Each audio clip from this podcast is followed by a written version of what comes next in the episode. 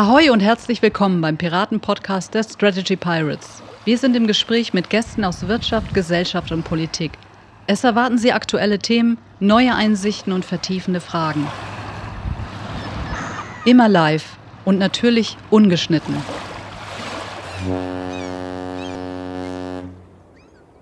Was macht eigentlich eine gute Unternehmensberatung aus?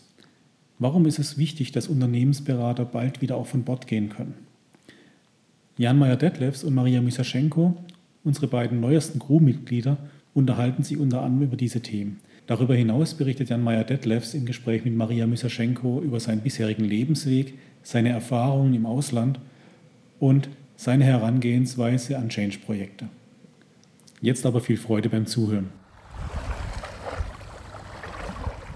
Ähm, wir bei den Strategiepiraten sprechen heute, oder ich spreche heute mit Jan Meyer-Detlefs, ähm, dem neuesten Neuzugang. Ähm, du bist Unternehmensberater? Mhm. Mal ein bisschen was über dich. Ja, ich bin äh, gebürtiger Hamburger, in Oberfranken aufgewachsen aufgrund des Jobs von meinem Vater. Ich war so fünf, sechs, als wir nach Oberfranken gezogen sind und bin dann dort in einer kleinen Stadt namens Bamberg aufgewachsen. Das beste Bier der Welt übrigens. Äh, wer es mal probieren möchte, es lohnt sich, äh, nach Bamberg zu kommen. Ei, ei. Ist auch eine super schöne Stadt, ähm, hat eine sehr alte Altstadt, über 1000 Jahre alt. Also lohnt es auf jeden Fall immer, dort mal vorbeizuschauen. Ich habe dann dort auch BWL studiert und bin dann für mein Masterstudium in die Nähe von Stuttgart gezogen. Habe dort ein dualen Masterprogramm im Master of Business Engineering gemacht, das heißt mit einem Projektunternehmen zusammen und bin dann für diese Firma danach für zwei Jahre als Supply Chain Manager nach Mexiko gegangen und habe mich dann Mitte letzten Jahres, also Mitte 2020, dann selbstständig gemacht, eben als Interim Manager, Projektmanager, Unternehmensberater im Bereich äh, der Supply Chain, Logistik und Einkauf und ähm, bin dann jetzt seit Anfang diesen Jahres bei den Strategy Pirates gelandet, um eben gemeinsam mit ihnen an Projekten zu arbeiten. Ja, schön. Okay, also ich werde jetzt mal ein bisschen chronologisch vorgehen, einfach damit, ja. wir, ähm, damit wir dich möglichst gut kennenlernen. Ähm, und zwar sprachst du von Bamberg und von deinem Bachelor. Ähm, ein Stichwort, das ich in diesem Zusammenhang gelesen habe auf deinem LinkedIn-Profil. Ich habe dich natürlich, wie es sich gehört, vorab ein bisschen gestalkt. ähm, ist äh, Technostress. Ähm, kannst du mir dazu was erzählen? Bin ich ja. sehr, sehr neugierig drauf geworden. Technostress am Arbeitsplatz war, am Arbeitsplatz war, die, war das Thema meiner Bachelorarbeit. Hm. Es ging darum, herauszufinden, wie die Technologie Stress in den Menschen am Arbeitsplatz auslöst. Also einerseits ähm, das Arbeiten mit dem Computer, ähm, aber auch immer die ständige Erreichbarkeit am Handy. Mhm. Und ähm, natürlich dann auch sowas wie Homeoffice, was ja jetzt gerade in heutigen Zeiten ähm, noch viel präsenter ist, als es damals war. Mhm. Und der große Punkt war der, dass ich verschiedene Leute aus verschiedenen Altersklassen interviewt habe. Also einen, der frisch aus seiner Ausbildung raus war, gegenüber meinem damaligen Betreuer ähm, bei Brose, als ich Praktikant war. Der war so Ende 50. Mhm. Und habe dann so in den verschiedenen Altersklassen so ein bisschen die Unterschiede gemerkt, was die Technologie in den Menschen auslöst. Und mittlerweile gibt es ja auch sowieso etliche Studien dazu und das mhm. war ähm, das Gleiche, was ich damals auch ähm, selber gemerkt habe, dass dieses ständige Gucken aufs Handy, dieses, dieses Ping, wenn irgendwo eine Nachricht kommt oder auch Outlook sendet oder schickt einem ja dieses Fensterchen, was unten aufploppt, wenn man eine neue E-Mail hat, das lenkt einen sofort ab. Und wenn man dann sieht, von wem die Nachricht ist, gegebenenfalls von einem Chef oder von irgendeinem Projekt oder sowas, dann hat man sofort eine, eine gewisse Stresssituation, fühlt sich gestresst. Und ähm, so haben eben verschiedene, so gab es dann verschiedene Ansätze, die meine Interviewpartner damals ähm, ausprobiert haben, um diesem Stress so ein bisschen zu entgehen. Also sei es zum Beispiel das Handy für mehrere Stunden einfach auszuschalten, aber dann hat man im Hintergrund immer noch dieses Gefühl, oh Gott, jetzt bin ich nicht erreichbar, was ist, wenn jetzt jemand was braucht?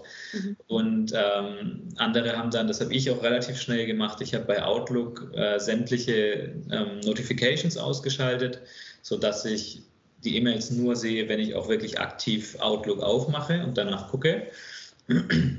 Und ähm, beim Handy das, das Gleiche. Also es blinkt ja immer, aber ich, hab's, ich hab's, lege das Handy zum Beispiel immer auf, aufs Display, sodass ich nicht, nicht visuell erstmal abgelenkt werde. Mhm. Und so haben, ähm, haben das gerade die Älteren dann auch äh, gemacht, von denen ich interviewt habe, weil die sich dadurch insbesondere gestresst gefühlt hatten. Also weil, weil Technologie für sie halt nicht so wie jetzt für jüngere Menschen, wie wir es jetzt sind, so alltäglich war und man schon damit aufgewachsen ist, sondern es war halt etwas, was nach 20 Jahren Arbeit auf einmal dann neu dazu kam. Mhm. Und dann war halt einerseits der Stress, dass das Ding andauernd an ist und Geräusche macht und blinkt und sonst was. Aber es war auch noch der Stress, dass sie halt teilweise Probleme hatten, es anständig zu bedienen.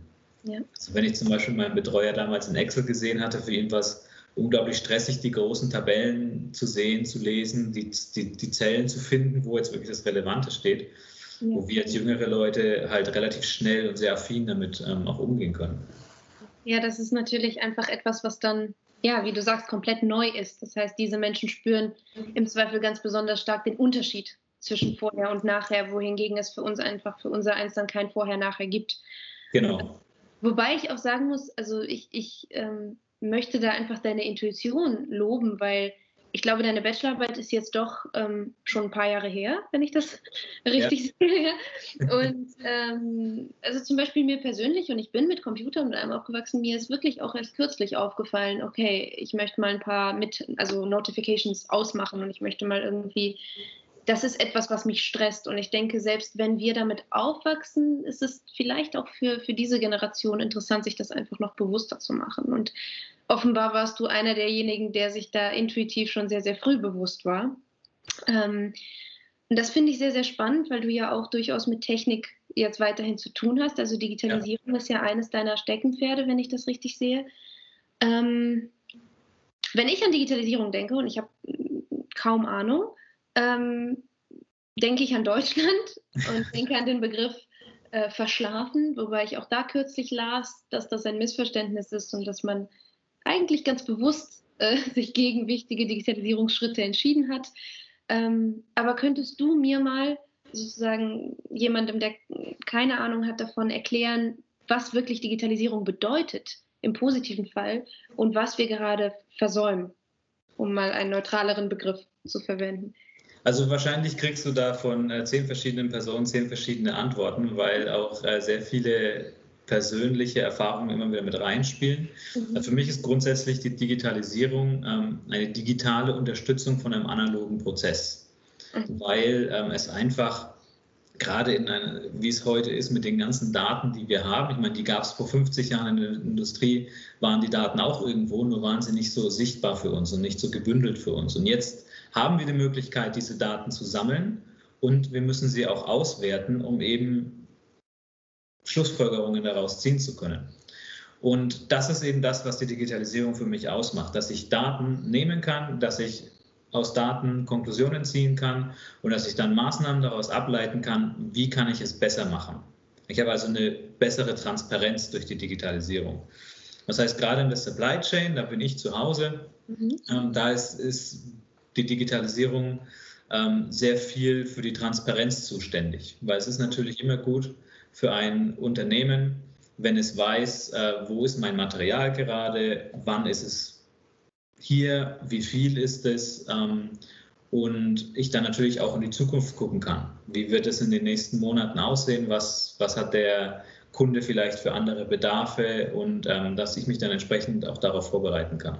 Ich wollte gerade zwischenfragen, äh, Supply Chain Management, also natürlich kann ich mir das irgendwie übersetzen als Lieferkette, aber kannst du mir das noch mal ein bisschen genauer erklären? Ja, also in der Supply Chain fließen im Endeffekt drei verschiedene ähm, Arten. Es fließt die Information, mhm. es fließt Material und es fließt Geld. Mhm. So, der erste Schritt ist natürlich immer die Information. Das heißt, der Kunde sagt irgendwie zu seinem Lieferanten, ähm, ich brauche etwas. Ich brauche ein Produkt, ich brauche Material, was auch immer es ist. Und ich habe gesagt, ich, er sagt es irgendwie, weil es verschiedene Wege auch wiederum gibt, das zu übermitteln. Also entweder über ERP-Systeme, die miteinander verbunden sind. Vielleicht ist es der Kunde, der zu Fuß ins Autohaus geht und sagt, ich möchte ein Auto, dann ist es zum Beispiel ja mündlich. Mhm. Oder ähm, es wird per E-Mail, per Telefon, was auch immer. Also die Information fließt vom Kunden zum Produzenten. Und mhm. der wiederum sendet dann wieder äh, Informationen an seine Lieferanten. Ne? Zum, um das Auto zu bauen, braucht er natürlich von verschiedenen Lieferanten die verschiedenen Teile. Mhm. Und vom Lieferanten, also die Kette geht von oben, vom Kunden nach unten bis zum Lieferanten, kommt die Information und dann kommt sie von unten nach oben mit dem Material. Das heißt, die Lieferanten liefern über die ganze Kette hinweg bis zum Endkunden ähm, die Teile. Mhm. Und zwischen den verschiedenen Lieferstationen sind eben Produktionsprozesse, die dann ähm, mehrere Teile miteinander verheiraten und das kommt dann zum nächsten. Mhm. Und dann fließt rückwärts wiederum dann das Geld als dritter Teil. Das ist im Großen und Ganzen die Supply Chain. Und das Supply Chain Management kümmert sich darum, dass eben diese drei, ähm, diese drei, drei Teile fließen und konstant fließen, zuverlässig fließen, transparent fließen. Und ähm, dann holt man im Supply Chain Management dort dann eben Verbesserungen raus und äh, versucht es zu optimieren. Und da hilft dann natürlich wieder, um auf die Digitalisierung zurückzukommen, es hilft dann natürlich die Daten zu haben, ähm, und damit ich weiß, wie kann ich was verbessern, wo bin ich gut, wo bin ich schlecht und habe dann natürlich durch die ganze Datentransparenz, die wir in, der, in unserer Arbeitswelt haben, natürlich auch Branchenbenchmarks. Ich kann mich also mit anderen vergleichen und kann dann sehen, okay, ist das jetzt ein Unternehmen, mit dem ich mich messen kann oder sollte?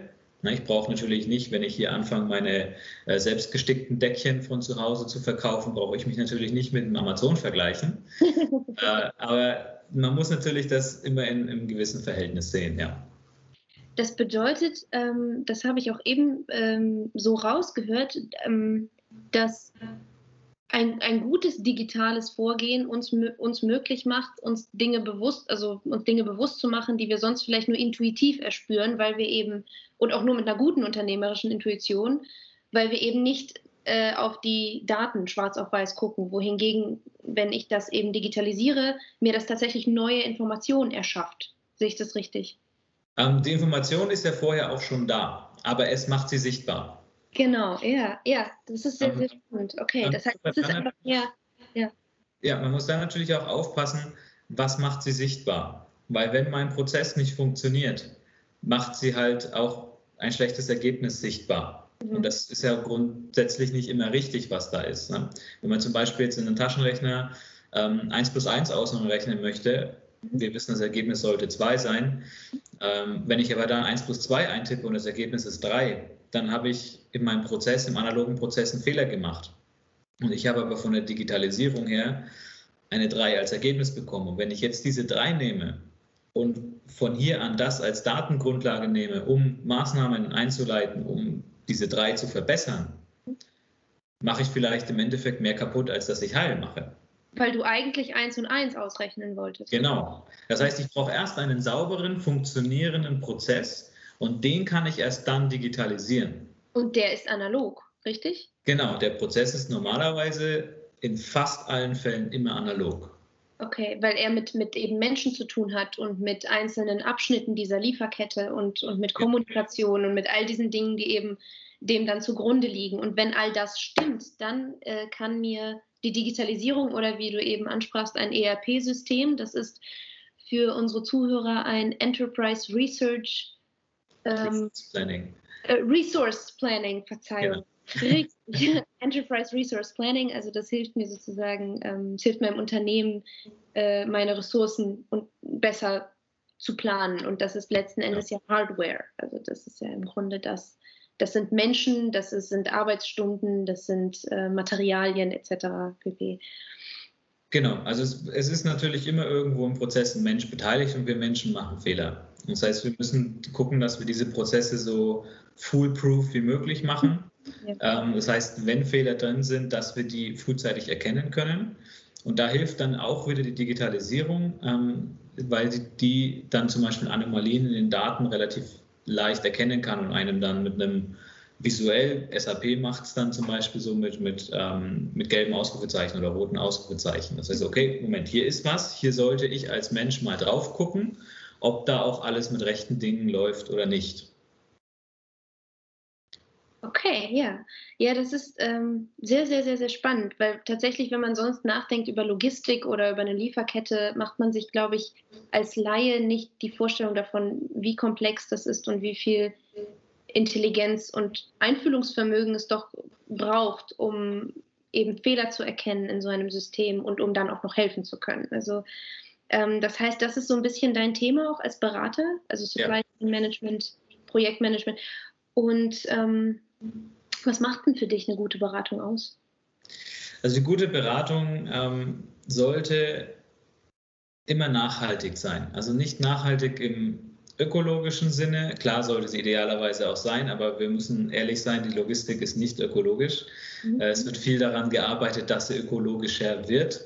Aber ähm, die Schiffe, die quer über die Welt fahren, ähm, die ganzen LKWs, die Flugzeuge, das ist natürlich alles für die Umwelt äh, nicht so besonders. Mhm. Und klar gibt es da dann auch Ansätze, die darauf abzielen, dass man eben das ganze CO2 effizienter machen kann, sodass es nicht ganz so schlimm ist. Ähm, aber für mich in dem ersten Schritt äh, geht es darum oder bedeutet Nachhaltigkeit, dass das, was ich tue, auch nachhaltig und langfristig dann, wenn ich weg bin, auch immer noch funktioniert. Ja. Also ich möchte, dass ich selbst nicht mehr notwendig bin. Mhm. Das ist für mich das Endziel. Und das heißt, da müssen dann immer die Menschen auch sehr mit einbezogen werden. Es, es nützt mir nichts, wenn ich irgendwo in ein Unternehmen gehe und Prozess digitalisiere. Dann habe ich zwar einen tollen digitalen Prozess, aber ich weiß ja gar nicht, ob der funktioniert. Das heißt, ich muss mit den Menschen arbeiten, ich muss herausfinden, was machen die. Weil normalerweise in den meisten Unternehmen, die eine gewisse Größe erreicht haben, ist der Prozess irgendwo niedergeschrieben. Da steht, Mitarbeiter A soll das machen und Mitarbeiter B nimmt die Information und geht zum Mitarbeiter C. So in der Realität ähm, ist es oftmals dann anders. Und dann ist die Frage, warum? Ist der Prozess, wie er ursprünglich mal erdacht wurde, der richtige und die Mitarbeiter machen ihn falsch? Oder machen die Mitarbeiter das Richtige, weil sie einfach den überalterten Prozess genommen haben und selber eigentlich schon verbessert haben. Mhm. Und so muss man dann eben gemeinsam mit dem Team und auch den, der Führung des Unternehmens herausfinden, wo sind hier die Abweichungen, warum sind die Abweichungen so, wie sie sind und was können wir eben machen, damit es sauber läuft, damit wir, also damit der erwartete Prozess genauso wie der reale Prozess ist. Und wenn wir das dann sauber haben, dann lohnt es sich erst, sich über Digitalisierung Gedanken zu machen. Das klingt als Prozess allerdings auch erstaunlich menschlich. Also wenn ich jetzt normalerweise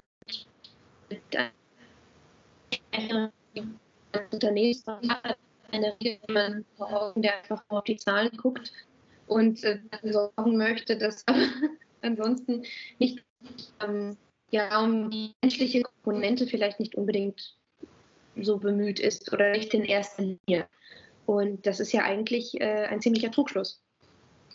Ähm, ich habe jetzt leider nur die Hälfte verstanden, weil gerade die Verbindung ganz schlecht war. Aber ja. so wie ich das jetzt von dir gehört habe, ging es dir um die menschliche Komponente bei dem, bei dem ganzen Beratungsprozess. Das heißt, das Vorurteil, weil das Vorurteil, in, zumindest wenn ich so mit Laien spreche, ist, ja, Unternehmensberater gucken halt auf die Zahlen und gucken dann, dass irgendwie es dem Unternehmen wieder besser geht, aber eben nicht wirklich den Menschen. Und ich halte das jetzt im Gespräch auch mit dir, aber auch davon abgesehen für einen Trugschluss und würde den gerne aufklären für unsere Zuhörer. Es ist, ähm, es ist durchaus ein Vorurteil, was oft gesehen wird. Also viele sagen, die Berater sind halt die in Anführungsstrichen bösen Externen, die haben ja gar keine Ahnung, was im Unternehmen vorgeht, kommen nur rein, um irgendwie Personal wegzurationalisieren, weil Kosten ist das Einzige, was zählt. Und insbesondere im Sanierungsmanagement und in der Restrukturierung ist das eben ähm, ganz, ganz schlimm und wird auch ganz negativ gesehen. Und auch bei Private Equity Firmen ist es oft so, weil die kaufen eben eine Firma, machen sie schlanker und effizienter, um sie dann für mehr Geld wieder zu verkaufen. Und bei den Leuten ist das Vorteil sofort, ja, die schmeißen halt Leute raus, damit es günstiger ist und ähm, damit mehr Gewinn abfällt und dann verkaufen sie es wieder. Mhm. Ähm, in der Realität ist es wohl leider oft tatsächlich so. Also mhm. es passiert und ähm, ist natürlich nicht gut. Und deswegen finde ich ähm, den Ansatz, wie ihn auch die Strategy Pirates haben, sehr gut, dass man eben nicht einfach nur in der Theorie sagt, ohne sich das im Detail anzugucken und tief reinzugehen, ähm, dass man eben nicht einfach nur sagt, ja, okay, wir müssen hier und da Kosten sparen und zack, es wird rigoros ähm, hier und da was rausgeschmissen und eingespart, sondern dass man eben ins Detail reingeht, sich das anguckt, was ist die Strategie, die wir einschlagen sollten, weil Kosten einsparen heißt ja nicht immer auch Personal einsparen, das kann man in vielen anderen Ecken ähm, kann man das auch machen. Und die Prozessoptimierung, die du vorhin ja. angesprochen hast. Ja, wobei Prozessoptimierung muss man dann natürlich auch wieder gucken, wenn ich jetzt einen Prozess optimiere, für den ich vorher fünf Mitarbeiter gebraucht habe, der optimierte Prozess braucht vielleicht nur vier. Was mache ich jetzt mit dem anderen? Und jetzt ist natürlich die Frage, man kann ihn natürlich rausschmeißen, das ist, ist sicherlich eine Möglichkeit. Man muss aber dann vielleicht auch gucken, kann ich ihn vielleicht in einem anderen Prozess ähm, vielleicht doch noch irgendwie gewinnbringend einsetzen? Kann ich ihn umschulen? Kann ich ihn in eine andere Abteilung, die vielleicht unterbesetzt ist?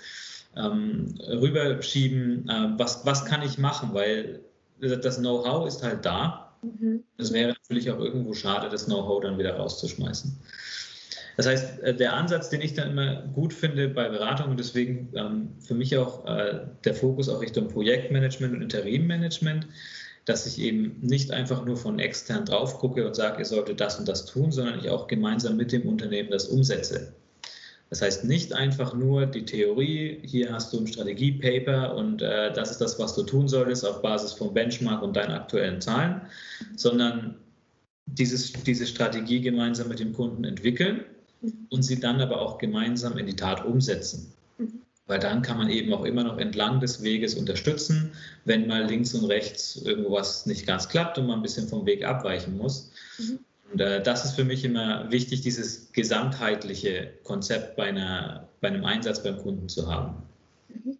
Das heißt, du begibst dich sozusagen mitten rein in die Problematik und wirst, wirst Teil des ganzen Prozesses und bist natürlich dann auch anders involviert. Ja, mitten rein. Für mich ist immer wichtig, also ich komme aus der Logistik, ich habe viel mit der Produktion auch zu tun gehabt. Ähm, für mich ist wichtig, mit den Leuten auf dem Shopfloor im Lager zu arbeiten, äh, dass ich mit denen direkt spreche, mit den Leuten, die den Prozess ausführen. Und wenn es der Gabelstaplerfahrer ist, der halt äh, Schlangenlinien irgendwie durchs Lager fahren muss, weil die, weil die Wege zugestellt sind mit irgendeinem Blödsinn. Ja, das sind solche einfachen, offensichtlichen ja. Dinge, die die Leute im Unternehmen dann schon oft gar nicht mehr sehen ähm, weil sie einfach den Wald vor lauter Bäumen nicht mehr sehen. Es ist, man ist so im Tunnelblick drin und hat gar nicht mehr diesen Blick von extern drauf. Mhm. Und ähm, genau wie du sagst, ist es für mich sehr wichtig, dass ich eben mit allen Mitarbeitern auf allen Ebenen ähm, zusammenarbeite und auch ihre Informationen äh, sammeln kann, weil es ist oftmals der Typ, der an der Maschine steht, ähm, der super Ideen hat, wie er seinen eigenen Prozess verbessern kann, mhm. weil er ihn halt tagtäglich macht. Und andere Leute den gar nicht so im Detail kennen, diesen Prozess. Also ich muss auch von diesen Leuten ähm, erfahren, was hast denn du für eine Idee? Du kannst dich da gerne einbringen, weil ähm, ich bin davon überzeugt, dass es in vielen Fällen diejenigen sind, die äh, sehr gut verstehen, was man besser machen kann. Die, die direkt am nächsten dran sind. Ja, die, die direkt an der Quelle sind, ja. Ist das auch etwas, was dich als Berater besonders macht? Weil das hätte ich jetzt als nächstes gefragt. Vielleicht, was, du hast ja gesagt, was eine gute Beratung für dich ausmacht. Ähm, und ich wüsste gerne, was du bietest. Was macht dich besonders? Also warum sollte man dich engagieren? Also ich glaube jetzt nicht, dass, dass mich das ähm, explizit besonders macht, weil ich bin sicherlich nicht der Einzige, der, der so denkt. Ähm, das ist ja, es ist ja schon, schon sehr weit verbreitet. Ähm, was mich vielleicht besonders ausmacht, ähm, ist immer schwierig, so über sich selbst zu sprechen. Aber ich, ich bringe, denke ich, schon die interkulturelle Erfahrung auch mit, dadurch, dass ich eben zwei Jahre in Mexiko war. Ähm, ich, ich weiß, wie es ist, der Neue zu sein, der Externe zu sein. Ich weiß, wie es ist, angeguckt zu werden ähm, und auch erstmal dem Vorurteil ausgesetzt zu sein, dass ich ja aus Deutschland geschickt werde, weil es ja die Leute vor Ort nicht besser können. Und dann ist man ja sowieso grundsätzlich erstmal skeptisch. Also ich habe eben gelernt, auch mit so einer Situation umzugehen und dann auch den Leuten vor Ort zuzuhören und zu verstehen, was sind denn ihre Probleme und ihre Sorgen in so einer Situation. Mhm. Weil gerade wenn so ein Externer kommt, ob das jetzt der Expert ist, der aus Deutschland geschickt wurde, oder ob das der Interimmanager ist, oder ob es der neue Werksleiter ist, die Leute sind grundsätzlich erstmal skeptisch. So sind wir Menschen halt. Und mhm. das bringt eine gewisse Unsicherheit und unter Unsicherheit äh, verlieren wir normalerweise auch im Potenzial und Performance. Und deswegen ist es für mich dann immer wichtig, mit den Leuten zu sprechen, zu verstehen, was ihre Probleme sind, ihnen die Angst zu nehmen und ähm, dann eben zu gucken, was ist es, was dich zurückhält, was ist es, was dich bremst mhm. und das dann äh, gemeinsam anzugehen. Mhm. Ähm, das macht mich sicherlich jetzt auch nicht einzigartig. Es gibt viele, die äh, sicherlich ähnlich denken, aber das ist meiner Meinung nach die richtige, die richtige Art und Weise, an die Sache heranzugehen. Und was ist dein Ziel bei einer Beratung, bei einer guten Beratung? Dein das, persönliches? Das ist, äh, wie ich vorhin sagte, also für mich ist, ist wichtig, ähm, dass ich nicht mehr gebraucht werde, sondern dass das auch Ganze funktioniert, wenn ich nicht mehr da bin. Ähm, das hat mich zum Beispiel, äh, nachdem ich die zwei Jahre in Mexiko war und ich ein halbes Jahr später noch mit den Leuten gesprochen hatte, es hat mich gefreut, dass viele von den Prozessen, die ich dort eingeführt habe, ähm, dass die immer noch eins zu eins so ausgeführt werden. Das ist natürlich für mich selbst irgendwo so ein bisschen eine Bestätigung, aber es freut mich auch einfach, dass es ähm, immer noch funktioniert und auch weiterhin noch seine seine Potenziale abwirft und seine Erfolge ähm, im Endeffekt feiern kann, ohne dass ich da bin, sondern was vieles von dem, was ich gemacht habe, was ich eingeführt habe, machen halt entweder meine Nachfolger. Ich habe teilweise Sachen an Praktikanten einfach geben können, weil, weil ich das so simpel runtergebrochen habe, dass mhm. sie das alles vorbereiten konnten für das Team und das Team dann selber in der Lage war, ähm, seine Schlüsse daraus zu ziehen und entsprechend die Situation anzugehen und abzuarbeiten. Klasse. Das heißt, du kennst aber auch so ein bisschen die Rolle des Underdogs oder des Neuankömmlings am eigenen Leib und kannst dich natürlich entsprechend dann in mehr Rollen hineinversetzen, wenn du an so einem Problemherd bist. Ja, einerseits, weil ich eben in Mexiko da der Neue war. Ich war jünger als viele meiner Mitarbeiter, als ich dort angefangen habe. Ich sollte direkt als Supply Chain Manager starten. Äh, ich war im Durchschnittsalter des Teams. Wie alt warst du denn? Ja, ungefähr 27 oder 28. Mhm. Oder sogar jünger. Irgendwie so. 27 ungefähr. Ähm, das Team ging von Anfang 20 bis Mitte 30, war, war alles in dem, in dem Team dabei. Und ähm, also da hatte ich die Situation, dass ich dann gelernt habe, wie bringe ich mich ein, ähm, damit das Team dann auch versteht, dass ich hier bin, um zu helfen und nicht der böse Deutsche bin, der jetzt hier mit der Kelle einmal draufhaut. ähm, aber auch habe ich gelernt in den zwei Jahren, in denen ich da war, dass äh, dadurch, dass wir auch verschiedene Werksleiter hatten, aber sehr viel Bewegung in der Firma, äh, wie es dann auch am eigenen Leib sich anfühlt, wenn man einen neuen Werksleiter kriegt, den man selber nicht kennt oder jemand, der vielleicht schon einen gewissen Ruf hat, der im Voraus eilt und das natürlich klar in der Firma mit 1500 Mitarbeitern, also allein das Werk hatte 1500 Mitarbeiter, da ist sehr schnell ähm, der Flurfunk an und sehr viele Gerüchte gehen da schnell rum. Und ich habe sehr schnell auch am eigenen Leib dann auch erfahren können, okay, so fühlt sich das von der anderen Seite her an. Und kann mich deswegen, glaube ich, auch ganz gut hineinversetzen in, in die Situation der Leute, die, die jetzt einen neuen externen eben vor die Nase gesetzt bekommen. Es ist halt oft auch so, dass wenn eine, eine Führungsposition in einem Unternehmen oder einer Abteilung bekommt, dass sich vielleicht der ein oder andere in dieser Abteilung eigentlich gewünscht und vorgestellt hätte, dass er diese Position bekommt, dass er der Nachfolger aus den eigenen Rängen äh, werden kann. Und das ist natürlich dann auch wichtig, die Leute abzuholen und auch irgendwie ähm, ihnen klarzumachen, dass es vielleicht nicht unbedingt eine Entscheidung gegen sie war, sondern einfach für mich, weil noch andere Faktoren mit reinspielen als einfach nur das fachliche Wissen, weil man schon vor Ort ist. Das sind ja immer sehr viele Faktoren, die da reinspielen. Ja, ich denke auch, ähm, so wie ich das äh, verstehe, ist eine gewisse Krisenfestigkeit und eine, ein Mindestmaß an sozialer Kompetenz, was gar nicht so gering ist, ähm, durchaus erforderlich, um bei den Strategy Pirates ähm, ja, mitzumischen, sozusagen. Ja. Ja. schön. Schön, dass du dabei bist. Ähm, es war sehr, sehr schön, mit dir zu sprechen, dich kennenzulernen. Und ich danke dir wirklich von Herzen für deine Zeit. Danke, ähm, das war alles sehr, sehr anregend für mich auch. Ich habe viel gelernt. Ähm, ja, schön, schön. Dein Ziel ist es, dass du nicht gebraucht wirst. Das gefällt genau. mir. Wunderbar. Danke. Danke dir.